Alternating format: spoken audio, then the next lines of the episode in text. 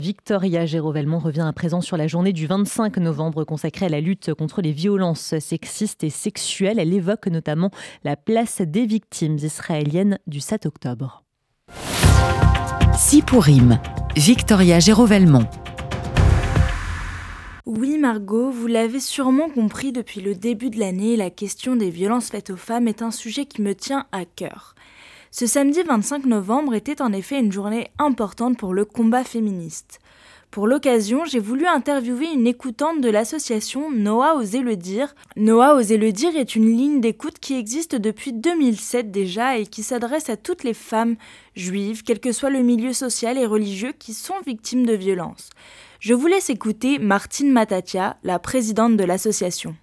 Noah Osez le dire, c'est une ligne d'écoute anonyme, gratuite, c'est une ligne aussi d'orientation euh, qui permet de vous proposer des, référents professionnels, que ce soit euh, pour une aide psychologique, que ce soit pour de l'aide sociale, de l'aide psychologique, y compris pour vos enfants si vos enfants ont besoin d'avoir un soutien psychologique parce que parfois c'est très compliqué aussi pour eux.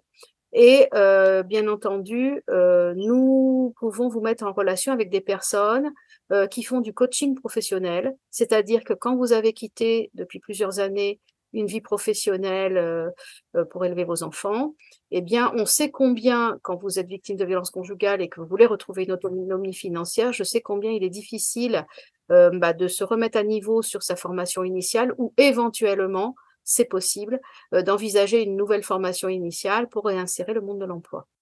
Chaque année alors, les écoutantes de Noah Osez le dire reçoivent environ 100 à 150 appels de femmes, d'enfants ou de personnes de l'entourage de femmes victimes de violences, qu'elles soient physiques ou psychologiques. Alors les appelantes de Noah, eh bien, euh, ce sont euh, des femmes qui sont parfois très jeunes. je dois dire que parfois elles peuvent avoir une vingtaine d'années et avoir euh, accepté de se marier très jeune, très très jeune. Euh, et euh, parfois, euh, elles sont assez démunies par rapport aux premiers signes de violence qu'elles laissent parfois courir. Donc, euh, c'est pas forcément euh, qu'elles appellent quand elles ont 20, 21, 22 ans. Parfois, c'est un petit peu après quand elles se rendent compte que ça ne fait qu'empirer et qu'elles savent plus par quel bout prendre leur situation. Donc, il y a des femmes jeunes, il y a des femmes qui ont déjà des enfants, malheureusement, dans, j'irai dans, dans un nombre important d'appels, parce que ça fait 13 ans que, que je fais les statistiques d'appels de Noah, donc je les connais bien, les statistiques. J'ai constaté que c'est souvent des femmes qui ont déjà un ou deux enfants, voire plus, et qui se rendent compte que leur situation est assez catastrophique avec leur conjoint.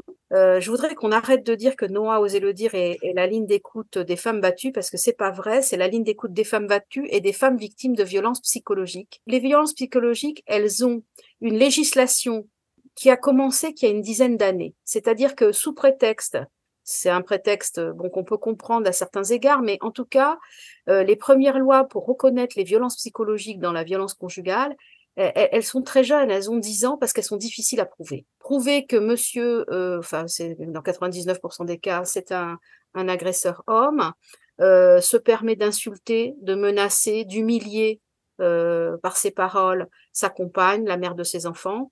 Bah, en fait, il le fait dans la sphère privée et il se garde bien de le faire devant des témoins. Donc c'est assez compliqué. Pour autant, je voudrais euh, vraiment m'adresser, si j'ai cette chance euh, d'avoir quelques minutes, pour m'adresser aux personnes qui sont victimes de violences psychologiques. Euh, les médecins, qu'ils soient généralistes ou éventuellement psychiatres ou, du moins dans des structures qui reçoivent des personnes qui se sentent mal psychologiquement, vous pouvez en parler en toute confiance parce qu'ils sont tenus par le secret médical et vous pouvez effectivement raconter que bah, vous êtes par exemple victime de harcèlement moral, d'insultes, de, de vraiment de, de, de, traitements tout à fait euh, humiliants, euh, qui effectivement ne sont pas des, des coups, donc on ne peut pas aller faire constater des bleus ou des, ou des traumatismes physiques, mais qui commencent quand même à euh, être, comment dire, reconnus par des juges comme étant euh, des pièces au dossier qui, ont tout leur poids. Comme je vous l'ai dit, le 25 novembre est une journée importante. Et depuis maintenant quelques années, l'association de lutte contre les violences sexistes et sexuelles, Nous Toutes, organise à cette occasion une grande marche de sensibilisation sur ces violences. Cette année encore, la marche a rassemblé plus de 80 000 personnes rien que dans la capitale. Pourtant, depuis le 7 octobre, pour bon nombre de militantes féministes juives, cette manifestation ne fait pas l'unanimité. C'est le cas notamment de l'avocate et militante féministe Rachel Fleur Pardo, qui ne comprend pas le silence de ces organisations féministes sur les femmes victimes du 7 octobre 2023. C'est vrai que j'ai été particulièrement surprise de voir si peu de condamnations des violences sexuelles commises par le Hamas en Israël le 7 octobre. Je me suis interrogée, moi ça m'a beaucoup marqué, tous ces silences, surtout qu'on est quand même dans un moment après MeToo, ou d'une façon générale dans les milieux féministes, on répète sans cesse euh, bah, qu'il faut croire la victime, tout simplement. Et j'ai l'impression que cette fois-ci, bah, la victime, euh, les victimes en l'occurrence, parce que malheureusement ces femmes sont trop nombreuses, eh bien on n'a pas voulu les croire, pas voulu les entendre, pas voulu les considérer. Alors je me suis interrogée, je me suis demandé euh, pourquoi, et je me suis rappelé que l'antisémitisme c'est une haine, une forme de haine contre des personnes en raison de leur religion parce qu'elles sont euh, juives, et qu'en fait quand on traite différemment des personnes euh, parce que elles sont juives, alors que dans les autres cas, on aurait dénoncé fermement ces exactions, et ben véritablement, je trouve que ça interroge et ça pose question. Alors, pour agir face à ce silence, des militantes de l'UEJF ont décidé de coller des affiches sur tout le long du trajet de la marche, de la place de la Nation à la place de la République à Paris. Ces collages disaient par exemple Me too, unless you are Jew, victime de féminicide de masse du 7 octobre, on ne vous oublie pas, où le viol n'est jamais un acte de résistance. Écoutez pour Sipourim Léa Hanoun, trésorière de l'UEJF, qui a organisé cette action. Le 7 octobre, on a euh, tous vu en premier cette image euh, horrible de euh, Shani Look sur un pick-up. Shani Look, qui est donc une jeune femme allemande et israélienne qui était à la rave party Nova et qui a été violée et mise sur donc ce pick-up. On la voit nue avec des terroristes du Hamas qui, crachent sur elle. Et en fait, elle était non seulement le symbole de la, de la barbarie des terroristes, mais surtout de la vulnérabilité des femmes à ce moment-là et on a appris, on a ensuite euh, écouté des témoignages euh, de, de, de, femmes qui avaient assisté à des viols, qui s'étaient elles-mêmes faites violer euh, et on a été tous extrêmement choqués.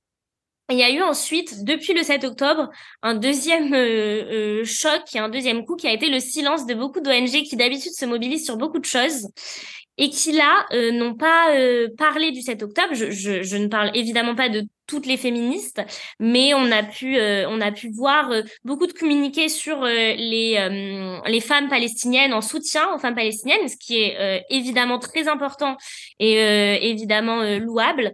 En revanche, très peu de choses sur le 7 octobre et, et je pense notamment à l'association Nous Toutes qui a fait un communiqué euh, sur euh, les, euh, les, violences de la guerre entre Israël et le Hamas, sans évoquer une seule fois les viols et ce qu'on peut appeler un féminicide de masse qui a eu lieu le 7 octobre.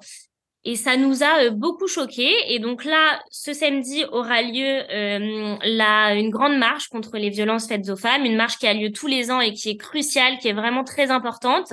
Et grâce à nous toutes, grâce à toutes ces associations, les féminicides en France ont été euh, mis en lumière, euh, les violences contre les femmes partout dans le monde ont été mises en lumière. Donc je trouve que c'est une association très importante.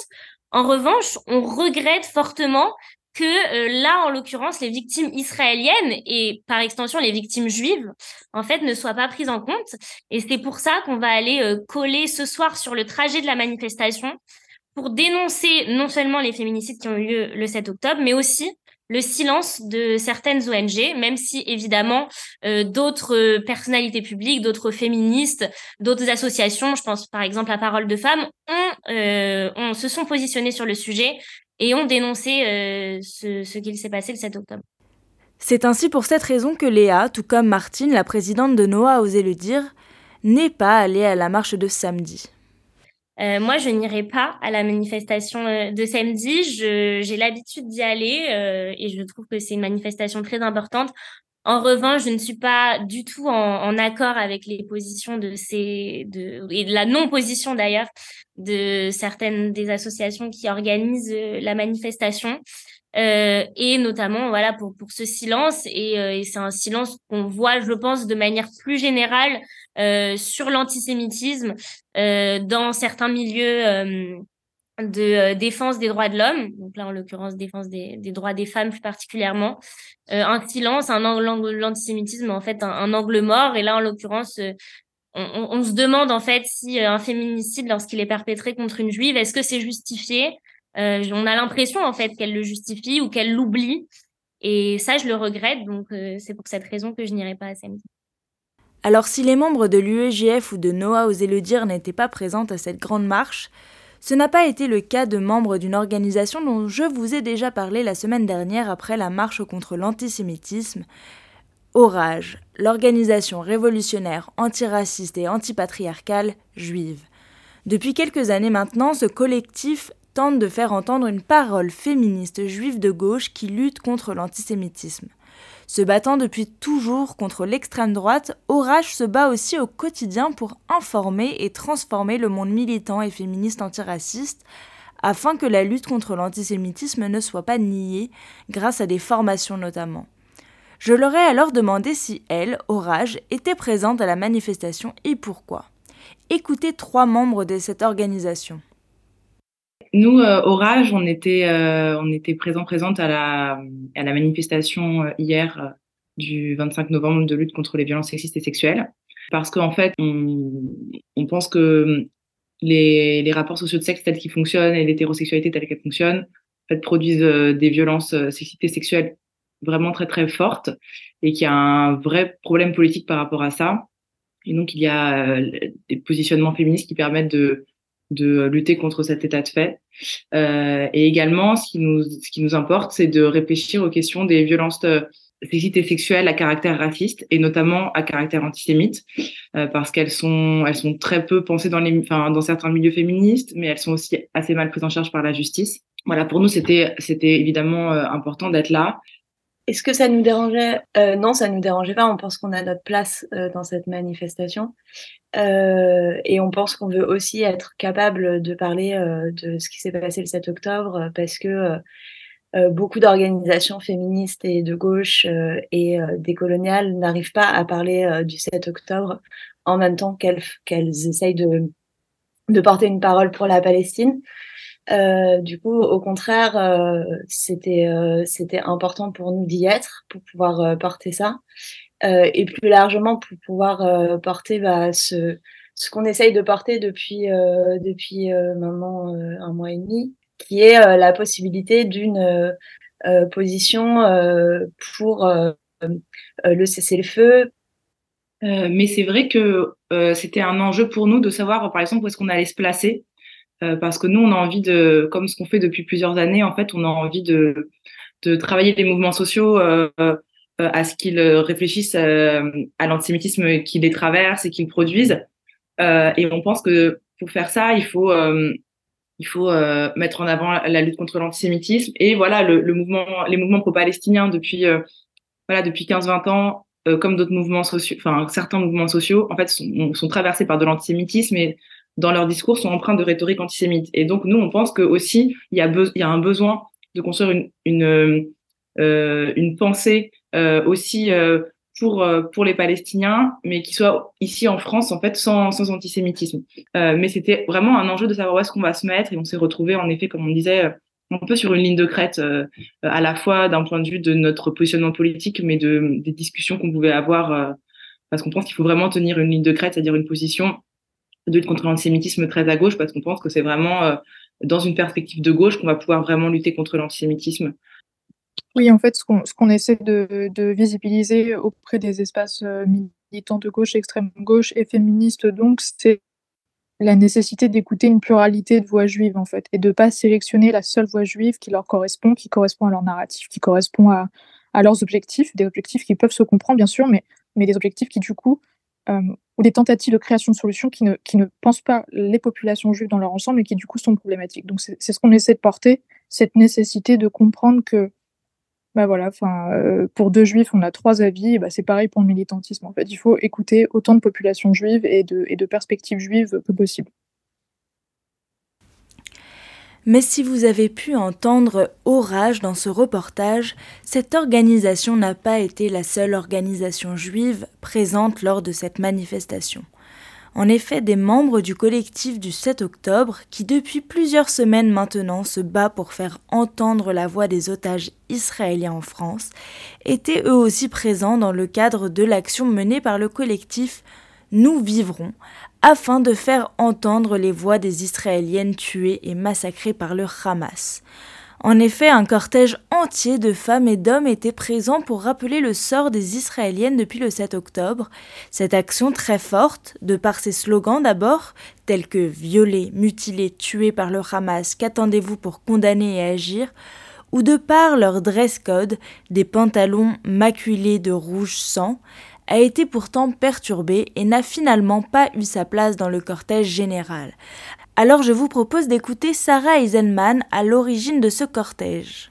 On s'était donné rendez-vous à 13h30, une fois que euh, tous nos militants et militantes s'étaient retrouvés, on a décidé de se rapprocher du cortège officiel qui partait du boulevard Voltaire. notre intention, c'était vraiment de euh, marcher et d'atteindre la place de la République ben on, on en a été empêché puisque euh, en voulant rejoindre ce cortège, on a été alpagué par des antifas qui nous attendaient ou pas, j'en sais rien, mais en tout cas qui étaient là sur le côté de la place et qui euh, nous ont vu arriver, ont commencé à mettre leur masque sur leur nez, à faire les chants et les signes antifa.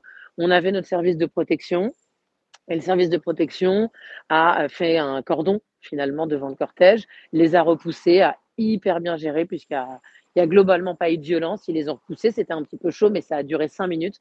Donc, ils ont super bien géré, mais les mecs comptaient bien, les antifas comptaient bien en découdre. À ce moment-là, les CRS sont arrivés aussi pour nous protéger et je suppose pour euh, canaliser la colère et la haine des antifas. Et à partir de ce moment-là, on a été parqué place de la Nation. Il y a quatre quarts de CRS qui nous ont été affectés et qui nous disaient quoi faire et quand le faire. Et donc, globalement, en une heure et demie, on a avancé de 200 mètres peut-être. Ils nous demandaient d'avancer de feu rouge en feu rouge, vous savez, sur la place de la Nation, pour pas prendre de risques. Ensuite, ils nous ont indiqué qu'il fallait laisser partir tout le cortège et que nous, on parte vraiment en dernier pour pas qu'il y ait de risques. À un moment donné, on a été entouré par ces drapeaux palestiniens venus nous provoquer en nous expliquant qu'il y avait beaucoup plus de morts côté palestinien que euh, côté israélien. Donc nous, on a suivi évidemment les consignes de sécurité des CRS. Après deux heures où on était parqués place de la Nation et où tout le cortège s'était élancé. Donc déjà, on aurait défilé seul, mais seulement à partir de ce moment-là, peut-être qu'on aurait pu défiler. Quand les CRS nous ont dit que c'était chaud et qu'ils allaient sortir les casques, on n'était plus que 30. Donc on s'est dit, bon, bah, dans tous les cas, on n'est pas les bienvenus, on s'en doutait. On n'a pas été invités, on a même été désinvités finalement, puisque euh, bah, puisqu'on n'a pas pu s'engager dans la marche. Et d'ailleurs, ce que j'ai trouvé très interpellant, c'est qu'il n'y ait aucune euh, asso féministe qui soit venue à ce moment-là euh, scandaliser, nous inviter à les rejoindre, nous dire que c'était pas normal. Alors pour finir, Margot, j'ai voulu contacter Nous Toutes, l'association à l'origine de cette grande marche qui, rappelons-le quand même, était une marche contre les violences sexuelles et sexistes, une marche importante qui a lieu depuis plusieurs années. J'ai voulu comprendre ce qu'il s'était passé samedi et pourquoi certaines associations féministes ne s'étaient pas mobilisées pour les femmes israéliennes victimes du 7 octobre, et je suis encore aujourd'hui toujours sans réponse.